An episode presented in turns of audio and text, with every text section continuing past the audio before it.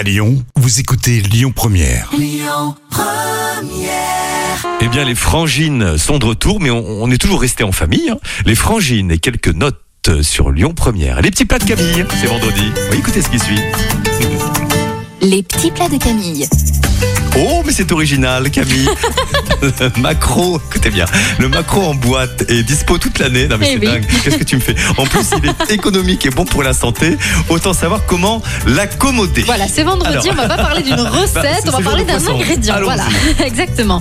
Alors pour un apéritif dînatoire ou une entrée cuisine du monde, on peut réaliser des maquis et des temaki, vous savez, c'est en forme de cornet, donc avec du maquereau en boîte, du citron confit ou des suprêmes d'orange. On a aussi les rouleaux de printemps au maquereau avec de la tomate en brunoise, des carottes râpées, des pousses de soja, de la coriandre, du persil qui sont aussi légers que savoureux et avec quelques amandes effilées et grillées, c'est encore meilleur. Si vous servez des verrines de maquereau avec des dés de betterave et de Mm. concombre, vous pouvez aussi les relever avec une vinaigrette d'huile d'olive, citron et une pointe de curry. Alors, il paraîtrait que, selon Camille, l'association macro et crème de petits pois serait délicieuse. Et oui, oui, oui, on dirait pas comme ça, mais les rillettes de maquereau plaisent au plus grand nombre. Alors il suffit de mélanger simplement le maquereau avec du fromage frais, ail et fines herbes, une bonne cuillère de moutarde et un trait de jus de citron. Et alors là, c'est délicieux. Et on te fait confiance. Merci Camille. On passe tout de suite au trafic sur Lyon Première.